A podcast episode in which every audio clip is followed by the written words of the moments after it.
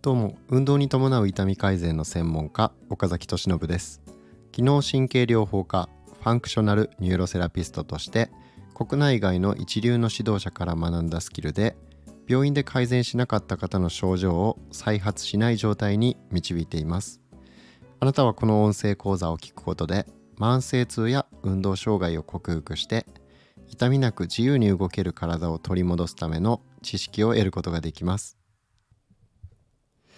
ということで今回もお話ししていきます、え、今回のテーマはサルコペニアのお話ですね、えー、前回もサルコペニアってお話の中で出てきたんですけど、えー、ま、これがですね今非常に社会問題になりつつあるっていうところで、えこれについてはしっかりとお伝えしておかないとダメだなとさらに深掘りしてしっかりとねお伝えしていこうと思います。で、えー、サルコペニアってじゃあ何なんだってところでこれがですね、まあ、簡単に言うと筋力低下で、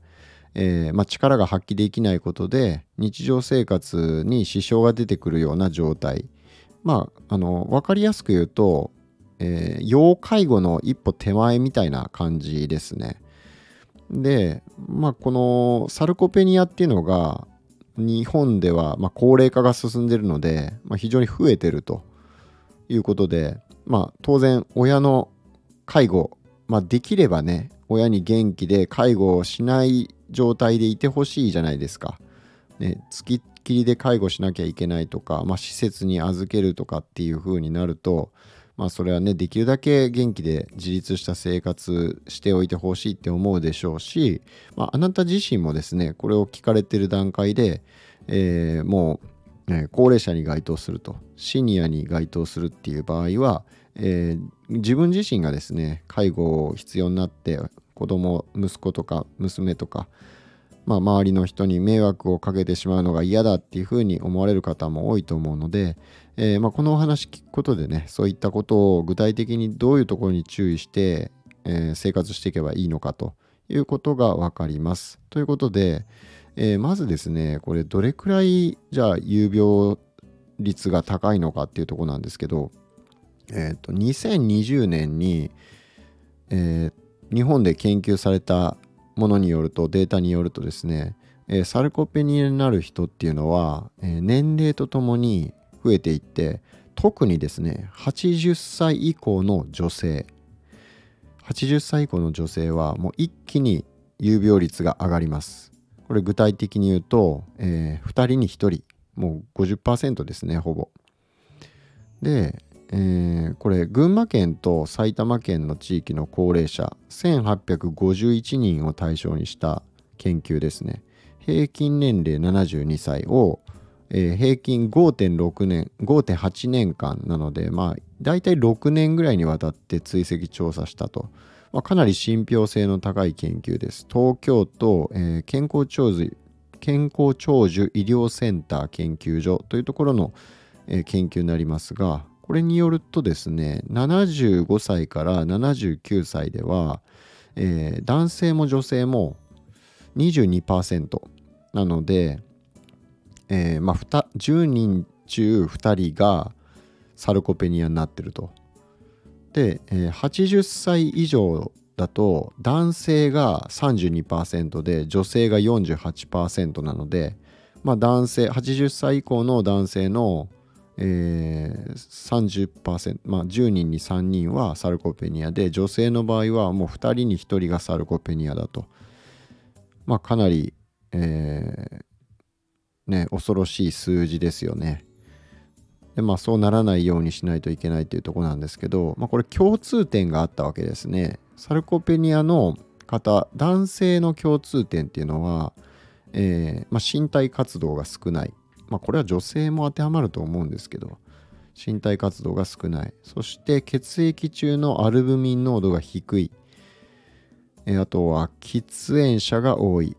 最近1年以内の入院が多い。っていうところですね。で女性ではうつ症状が多い、えー、認知機能の低下が多いことが分かったと。でこれそれぞれちょっと解説していくんですけどまず男性の身体機能が身体活動が少ないっていうのはもうこれは、えー、まあ、家に引きこもってるってことですよね。外出しないと。まあ、女性に比べてやっぱり男性って結構引きこもりがちじゃないですか。あの女性は割とみんなで集まってワイワイっていう方も多いんですけど男性は結構ねあの高齢になって仕事を辞めたらもう全然かつあの付き合いもなくなってみたいな方も、え、ざらにいますので、まあ、そういったことでどうしても、え、家にいる期間が時間が長くなってしまうと。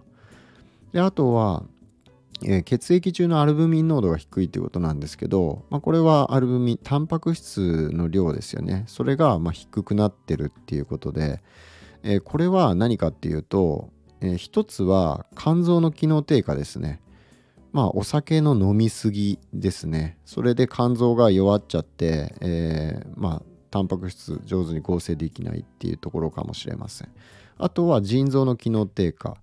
えー、腎機能が低下すると、えー、まあそのおしっこで出ちゃうわけですよね。まあそういったことで、えー、タンパク質が不足してしまうと。あとは、えー、低栄養ですね。低栄養が疑われます。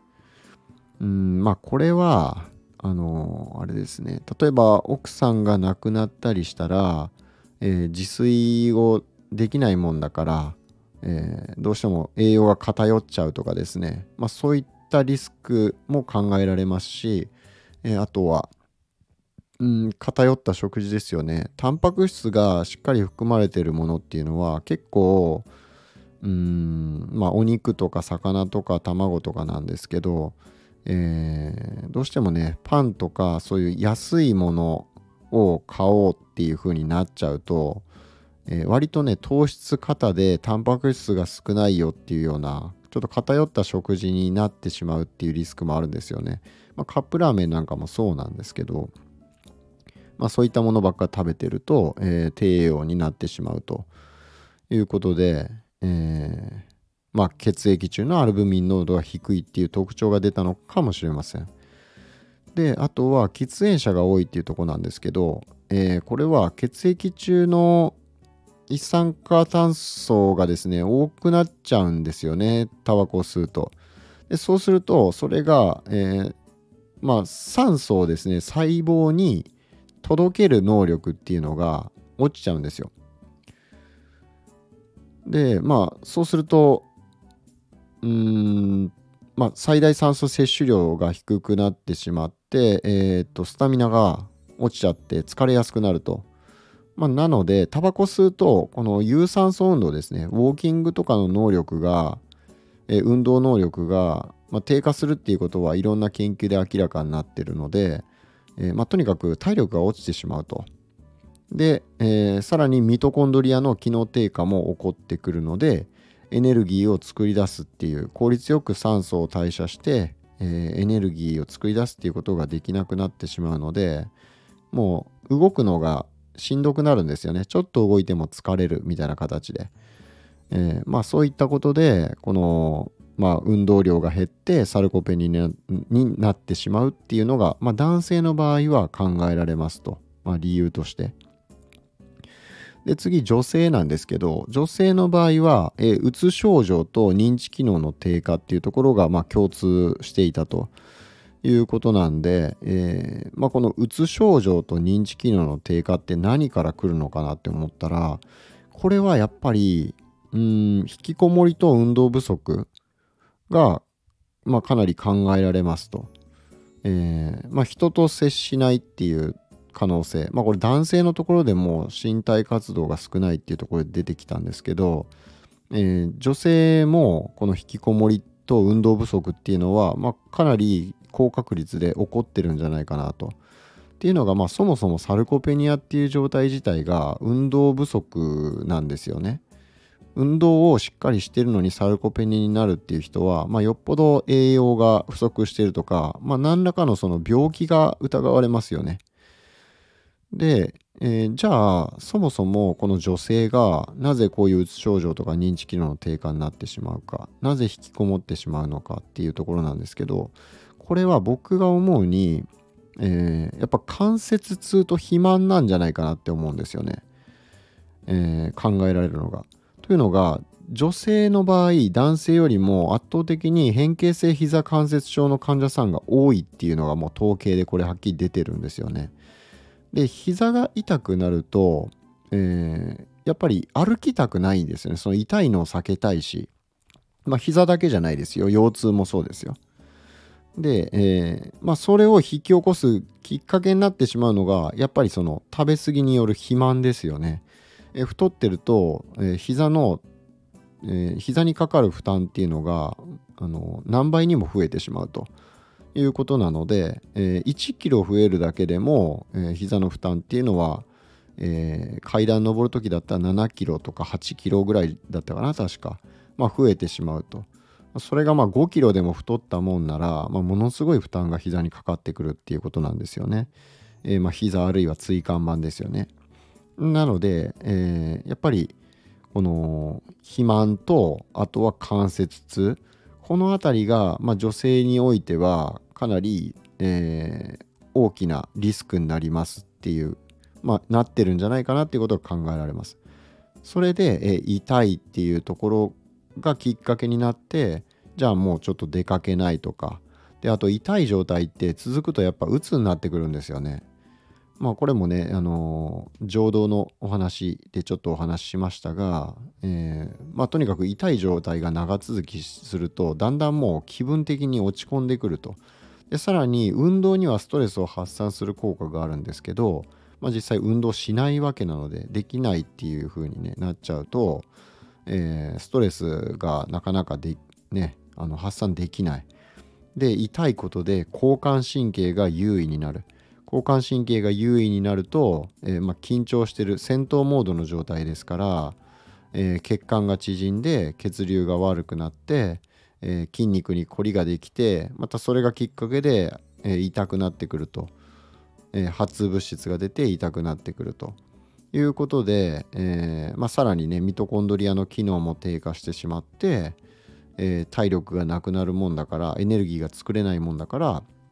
ちょっと動いても疲れる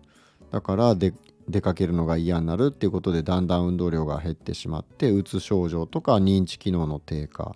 につながるんじゃないかなっていうことがまあ想像できますよね。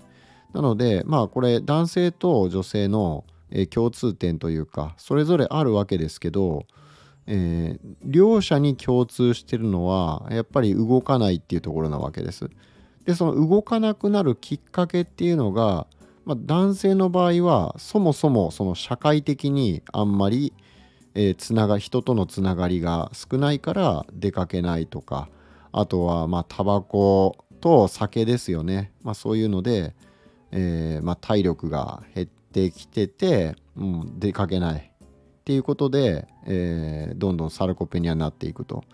いうことが考えられますし女性の場合はえー、関節痛肥満による関節痛まあ肥満だけじゃないですよ女性はやっぱりねホルモンの関係でどうしてもあの男性よりも筋肉が衰えやすいですし骨もね、えー、ちょっと脆くなりやすいっていう条件があるので、まあ、そういったことがきっかけでどうしても関節痛とかが起こりやすいと。でまあその痛みがきっかけになってそれから、えー、まあサルコペニアにつながっていくっていうね、えー、ところなんじゃないかなっていうふうに疑われます。で、えー、っとサルコペニアの人っていうのはですねあの総死亡リスクも上がりますし要介護リスクっていうのも上がります当然ですよね動かなくなるし、えー、まあ転倒して骨折するっていうリスクも高いわけなのでで、えー、どれくらいその死亡リスクが上がるかっていうと男性の場合2倍ですね。で女性の場合は2.3倍っていうことなんで、まあ、倍以上の確率であのー、ね亡くなっちゃうっていうことですよね。あとは要介護の発生リスクっていうのは男性で1.6倍女性で1.7倍っていうことなんでまあこれもね、えー、1.5倍以上の人が、えー、要介護になってしまうと、まあ、そうじゃない人に比べてですね、まあ、なのでこれはもう何としても避けなきゃいけないっていうところですよね。やっぱり、えー、自分が要介護状態になっても辛いですし、えー、家族が要介護状態になってしまっても辛い、えー、どっちにしても辛いのでこれは何としても避けなきゃいけないですよね。じゃあそれを防ぐためにどうすればいいかっていうのを、まあ、このデータに基づいてですねちょっと僕が考えてみたんですけど、えー、まあ、結論ですね。やっぱり運動と食事ですと。もうこれが重要ですっていうとこなんですけど、まあ、ここはちょっと詳しく解説するとしてえー、タバコと酒の飲みすぎ。これももうとにかくねもう早くやめさせてあげてくださいっていうところですよね。えー、まあ男性の場合統計的にもタバコ、えー、まあ酒この辺りがどうしても多いっていうね比較的多いっていうところなので、えー、まあここはねもう本当に早いこと改めてくださいってとこですよね。まあ、うちの父もですねタバコを吸っていた時期がありましてでやめもうだいぶ前にやめてもうもう、ね、10年以上何十年って吸ってないんですけどやっぱりかなり後悔してるんですよねタバコ吸ってたこと。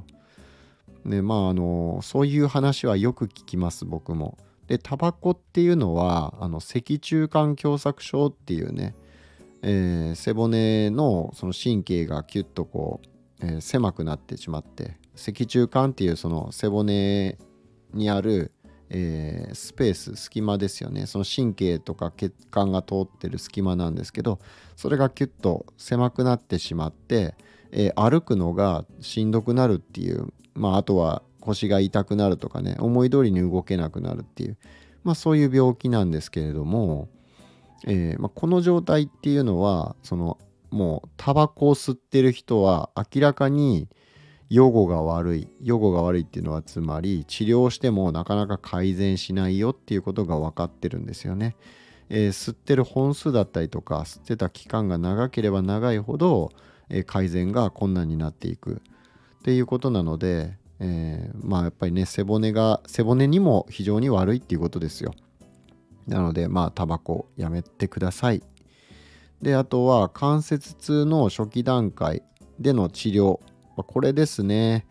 関節痛の、えー、まあ、女性の場合は特に関節痛起こりやすいので、えー、まあ、男性も女性も問わずですけど痛みが出たらもうとにかく初期段階でちゃんとした治療と運動療法をすることをですねもうこれはもうとにかく早くやってくださいっていうことなんですよね。あのまあ、以前えー、何回か前かの放送だったかな？23回前の放送でその初期段階初期で痛みを抑えることの重要性っていうことをお話ししたんですけど、えー、まあ、この1回慢性化してしまったらですねもう脳が痛みを記憶したりとかですねそのストレスによってどんどん交感神経が優位になったりして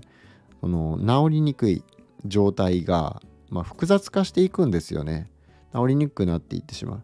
なのでこれ初期で対処してたらそこまで大変な思いせずにねあの治せてたっていうものも治せた可能性があるものでも、えー、一度慢性化してしまったら、えー、なかなかこれが改善が困難になってきます。だからもうとにかく放置しないことどれだけ忙しくても関節痛とか、まあ、痛みをもし、えー、自分がそういった症状があるとか家族の方が訴えられてるんだったらできるだけ早いうちにもう対策しないともうどんどん慢性化して、えー、しまいには、えー、どれだけ治療しても良くならないっていう、まあ、最悪手術っていうこともありえますので、えー、甘く見ないでですねできるだけ早いうちに対策をしてください、まあ、治療を受けてくださいっていうところですね。まあ、実際僕の治療院に、え、相談に来られた方僕に相談された方も、え、これでものすごい後悔してるっていう方たくさんいます。もっと早く知っとけばよかったとかもっと早く相談しとけばよかったってもうしょっちゅう言われます。なので、まあ、そういったね後悔をしないようにするために、えー、できるだけ早く相談する信頼できる先生を見つけてですね相談するようにしてください。でまあこれらを踏まえた上でですね、えー、じゃあその先ほど言った運動と、えー、食事これの具体的な、えー、まあ、注意点についてちょっとお話ししていこうかなと思います。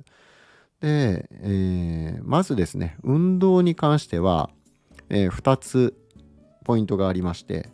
で、まあ、これは有酸素運動をやることが一つもう一つは筋トレをすることが一つですね。ということで、えーまあ、有酸素運動っていうのは、まあ、僕がおすすめしてるのはあの、まあ、いつもちょっと話してるのはインターバル速歩ですね。えー、3分間早歩きして3分間普通のスピードで歩いてでまた3分間早く歩いてっていうのを、えーまあ、しっかり腕を肘を後ろにしっかり振ってですね、えー、歩くと、まあ、これを、えー、最低え、っと5セットかな、まあ、最低5セットしたら30分になるんですけど、まあ、そこまでできないにしても、え、まあ、4セットやるとかですね。20分ぐらいやるとかあ4セットじゃないわ、え、3セットか。3セットやったら18分なんで、まあ、それぐらいやるとかですね、えー、まあ、量としては週に3日以上がおすすめです、まあ、2日に1回ペースですね。は、えー、まあ、最低限やりたいなっていうところですね。その方が効果を実感しやすいから。えー、まあなかなかね週1回だけそれやるとかだったらもうほとんどちょっとうん微妙ですね。って効果実感できないでしょうねっていう。まあ体力の維持も難しいレベルだと思うので、えー、やっぱり週3回以上はやりたいなっていうところ目標にしてほしいなっていうところですね。でまあインターバル速歩っていうのはまあこれ有酸素運動なわけですけど有酸素運動をするともう酸素の供給量が増えます、えー、血流良くなります、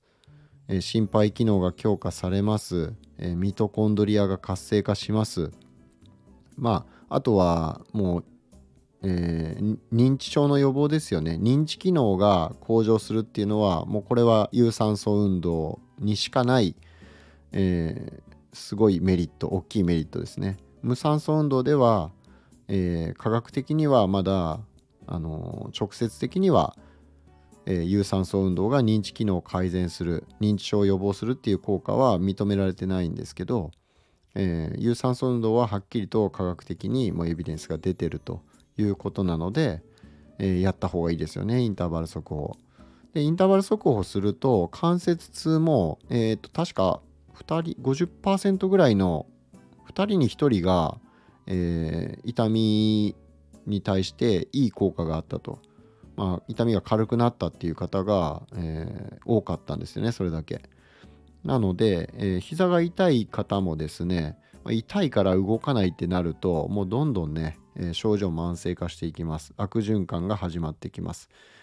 なので、もうどうしても歩けないんだったら、それこそちゃんと先生の治療を受けてください。で、運動療法、めんどくさいと思います。やりたくないかもしれません。でも、運動療法も必要ですから、これもも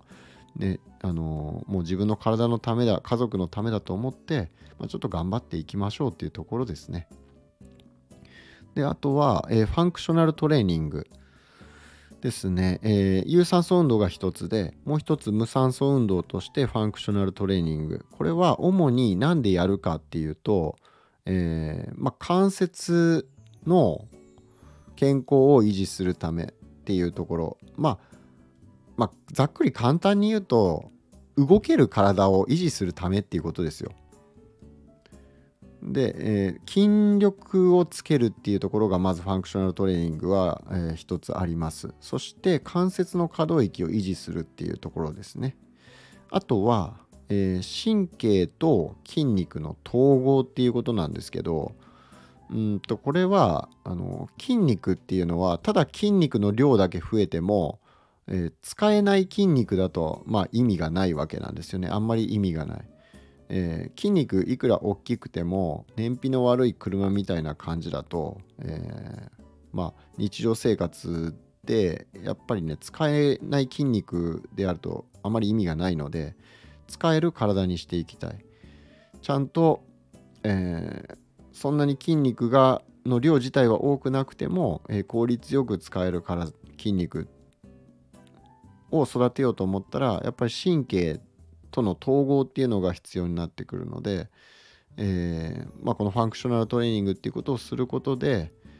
えー、高重力筋っていうね背中の筋肉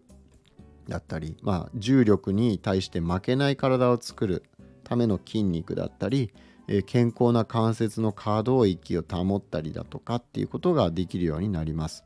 えなので、え運動の重要なポイントをまとめると、え筋トレと有酸素運動をやりましょうっていうことですね。えー、それぞれ効果が違いますのでこれはね昨日の放送でもお伝えしたところなんですけど、まあ、かなり重要なところなのでちょっと繰り返しね重要なことはやっぱり繰り返しお伝えしないとなかなか、え、その重要性っていうものの伝わりにくいと思うので繰り返しお伝えしてますが、えー、有酸素運動だけでも、え難しいです健康を維持するっていうのことはね、えサルコペニアを防いでいくっていうのは、えそれだけだとちょっと物足りない。やっぱり筋トレと有酸素運動両方やっていくのがベストですね。で、えー、まあその辺りが運動っていうところの大事なポイントですね。で次食事なんですけど、まあ、食事についてはちょっとねこの、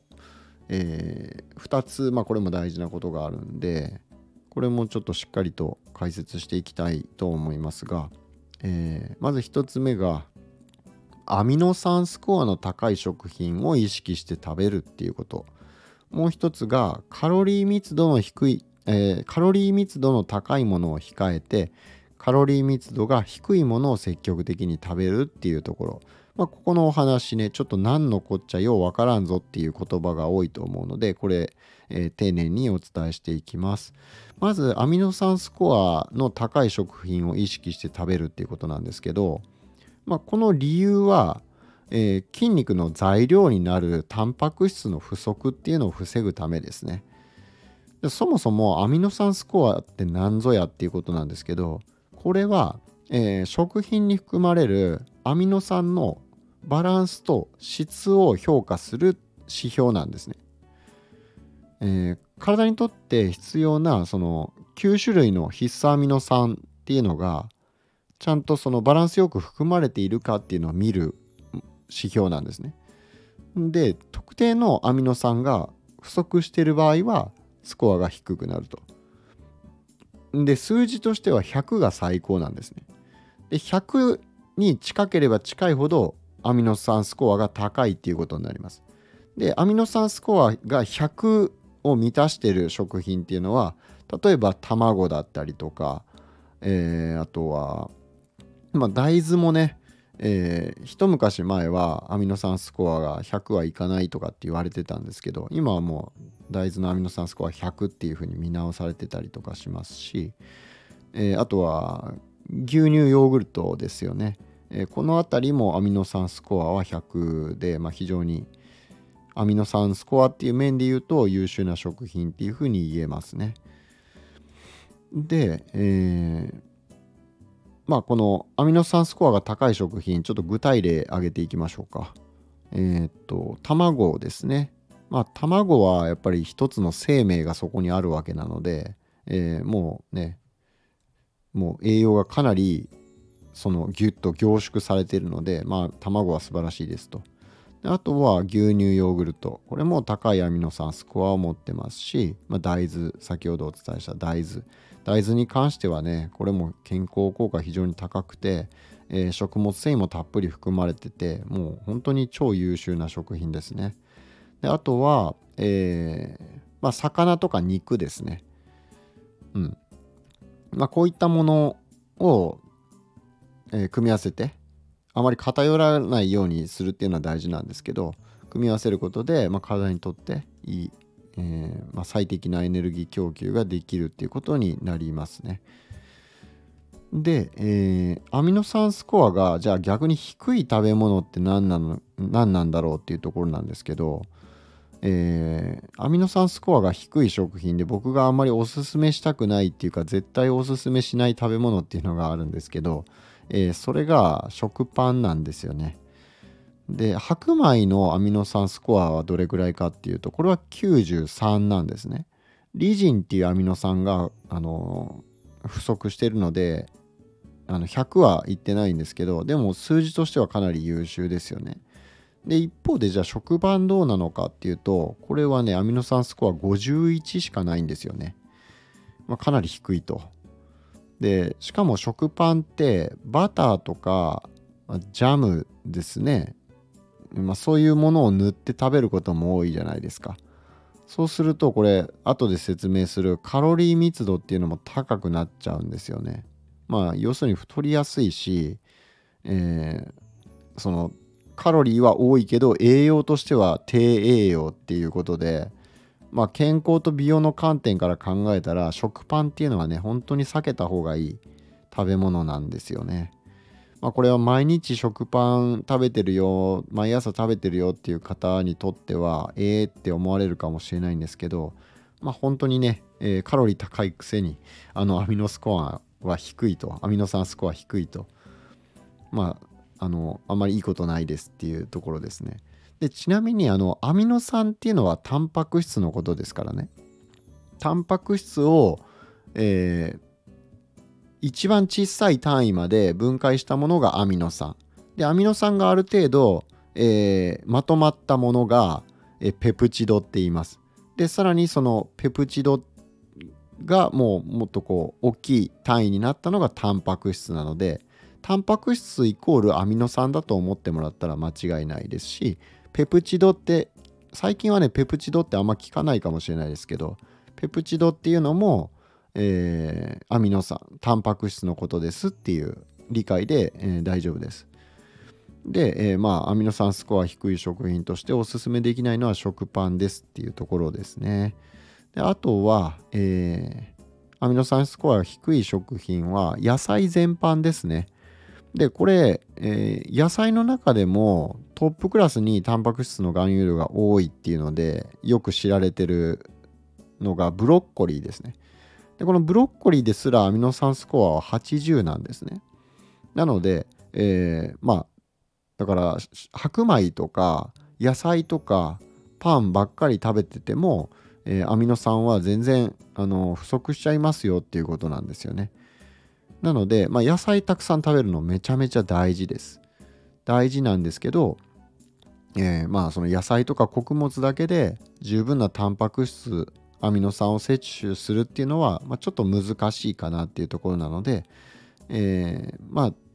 ああのそこに肉とか魚がダメな方だったらやっぱ大豆をしっかりとるっていうのは必要ですし、えー、できればねあの動物性食品しっかり食べた方がえー、まあ、タンパク質効率よく吸収できますので肉とか魚が食べられる方は、積極的にそういったものも食べていくっていうのが、ま、大事なんじゃないかなと、ま、特に魚に関しては、えー、良質な油ですね。オメガ3脂肪酸っていう、まあ、非常に僕らの健康にとって大事な油分が含まれてますので,、えー、でしかもあっさりしてますからね。あの肉もいいですけどやっぱりこの魚をねどれだけしっかり食べれるかっていうあの日常的に食べてるかっていうのはやっぱり健康的な筋肉を育てる上でも、えー、まあ、かなり役立ちますので、えー、まあ、サルコペニアを防ぐ上でもですね役立ちますので食べれる方は、まあ、こういった魚をしっかりとっていくっていうのがやっぱり大事ですよね。で、えー、まああの体づくりにおいて大事なのは何もタンパク質だけじゃないですからあのそこばっかりにとらわれるっていうのもおかしな話なんでまああのただご高齢の場合はご高齢の方の場合はあのやっぱり食べれる量っていうのがそもそもそんなに食べれないっていう絶対量がね方も割と多いんですよね。でそんなに食べれないのに野菜とか果物ばっかり食べてたりとかすればえー、やっぱりタンパク質不足してくるよっていうことなのでなかなか食べれないっていう方こそですね、えー、優先的にタンパク質がしっかり含まれた食品。でなおかつそんなにあのまあ胃腸の負担にならないようなもの、まあ、やっぱ魚がいいよねっていう話にはなるんですけど、まあ、魚とか卵ですね。あとは、えー、ヨーグルトとか、まあ、ギリシャヨーグルトなんかあの水切りヨーグルトですね。ああいったものは、えー、まあ、濃厚で美味しいですし、えー、タンパク質もしっかり摂取でいきますのでそういうもので、えー、を優先的に食べてタンパク質が量自体はそんなに食べれてもタンパク質しっかり不足せずに取れてるよっていう状態が作れればね、えー、サルコペニアを防ぐっていうことにもつながりますので、えー、ちょっとその辺りの食事に、え意識をしておいてほしいっていうところですね。野菜とか果物はもちろんすごく体にいいんですけど食物繊維も豊富でね大事なんですけど、えあまりにもそのなんか太ることを恐れてですねえー、なんか野菜とか穀物、えー、そういったものばっかり食べてるっていう場合はちょっと問題になってきますので、え、そこはね、え気をつけてくださいっていうところですね。であとは、えカロリー密度のお話をしましょうかね。えまあ、アミノ酸スコアに関しては、まあ、高い食品アミノ酸スコアが高い食品を食べてくださいっていうところで、じゃあその具体例としては卵、えー、ヨーグルト、豆、えー、大豆ですね。あとは肉、魚、まあ、この辺りがアミノ酸スコア高いですよねっていう話です。で、え、次にカロリー密度の低いもの、え、高いものを控えて低いものを積極的に食べようっていうお話なんですけど、えー、カロリー密度は何ぞやっていうことなんですけど、えこれはですね、えカロリー密度っていうのはとにかくあのカロリーがその同じ量食べてもものすごくカロリーが高いものと低いものがあるわけですね。でその、えー、カロリーがギュッと凝縮されてるものっていうのがカロリー密度の高い食品で、えー、たくさん食べてもカロリーがそんなに、えー、凝縮されてないから、えたくさん食べても、え大丈夫、まあ、太らないというかね内臓脂肪がたまらないっていうそういった食品のことをカロリー密度の低い食品っていうふうに言います。でまあカロリー密度がっていう概念がそもそも何で僕らが食事する上で大事なのかっていうと、えー、まあ、内臓脂肪の蓄積を防ぐっていうことなんですよ。内臓脂肪っていうのがもう慢性炎症にえー、慢性炎症っていうね、まあ、僕らのもう生活習慣病とか、まあ、認知症、まあ、このサルコペニアもそうですそういったものの、えー、元凶になるのがこの慢性炎症であって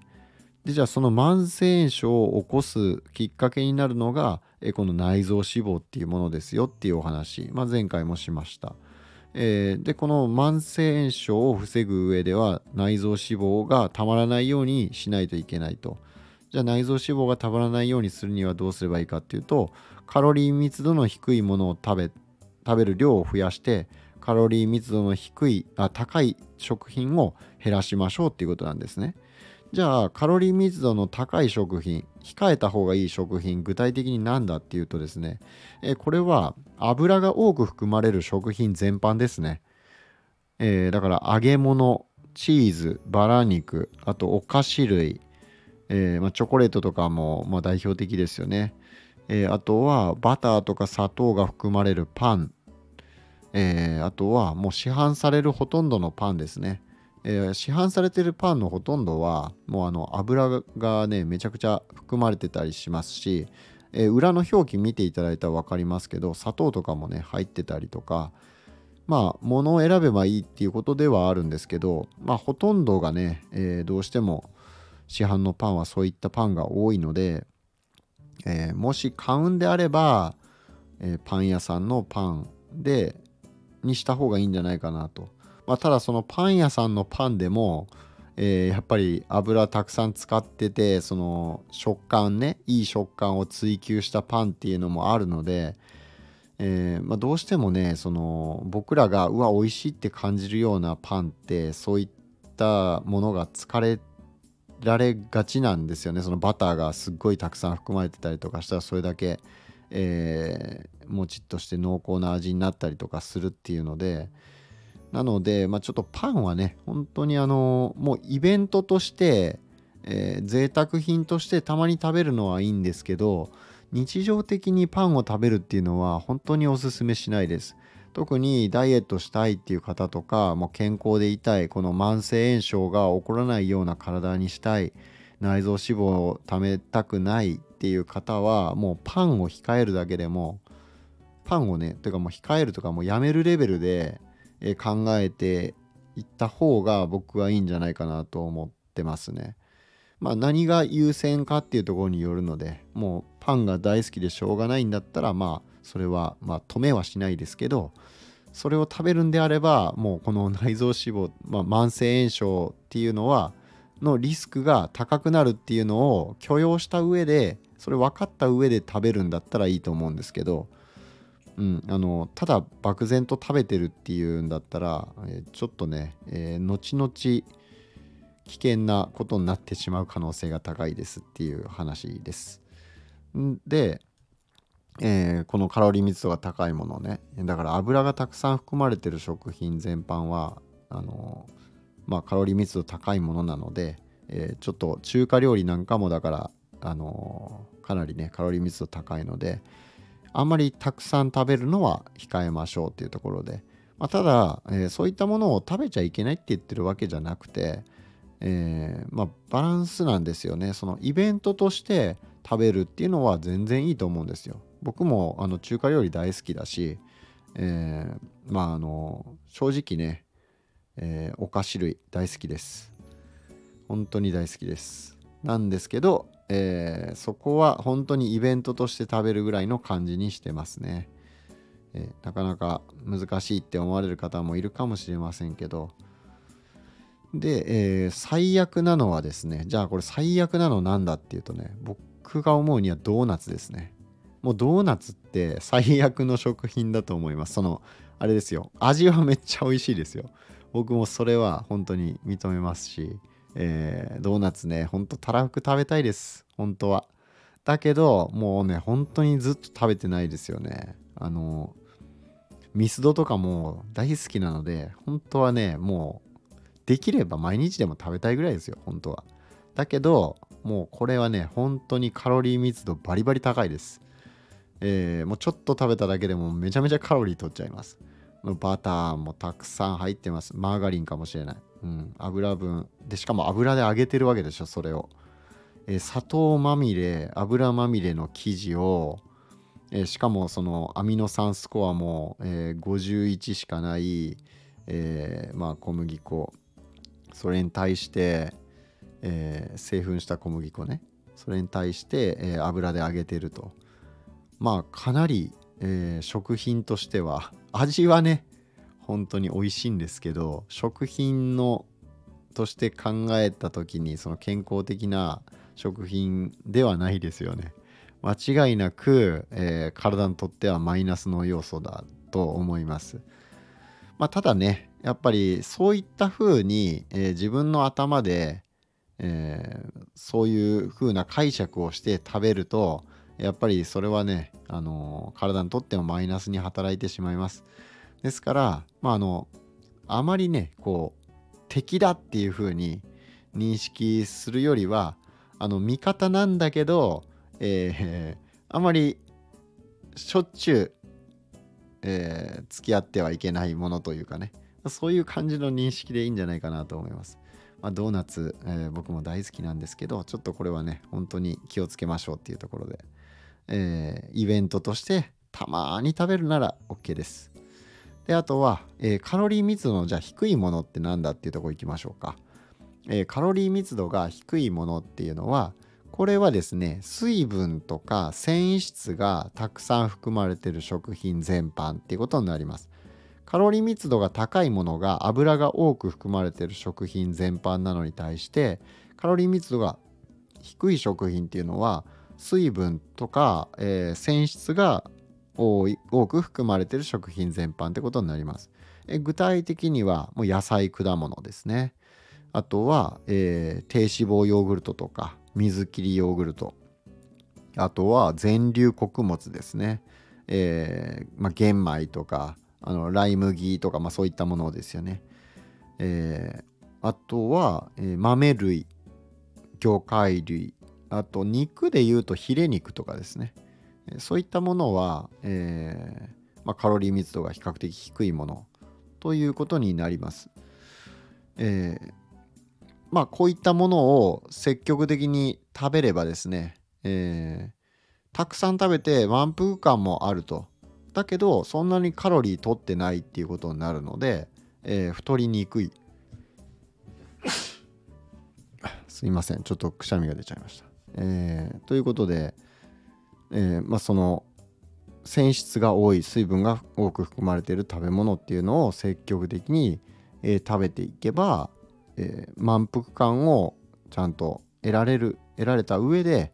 えー、太るきっかけになる、えー、糖質とか脂質の摂りすぎっていうのを防ぐことができます。えー、まあこの辺りの知識があればですねその知識がない人に比べると全然その普段食材を選ぶ時の意識とか、まあ、料理を作る時の意識が変わってくると思うんですよね。えー、ちょっとここの内臓脂肪とか、まあ、最近太ってきたなとかなかなか痩せられないなっていう方は、えー、まあ、かなりの確率でカロリー密度が高い食品を食べちゃってる可能性が高いです。カロリー密度が高い食べ物を食べてるってことはそんなに量たくさん食べても食べてなくても太るっていうことなんですよね。逆にカロリー密度が低い、まあ、野菜、えー、しっかりと水分が含まれてて繊維質が多いもの、まあ、もやしとかもそうですけど、えー、まあああいったものを食品をしっかりと食べるキノコとかもそうですよね。食べれば、えー、そこで、えー、お腹を膨らますことができればね、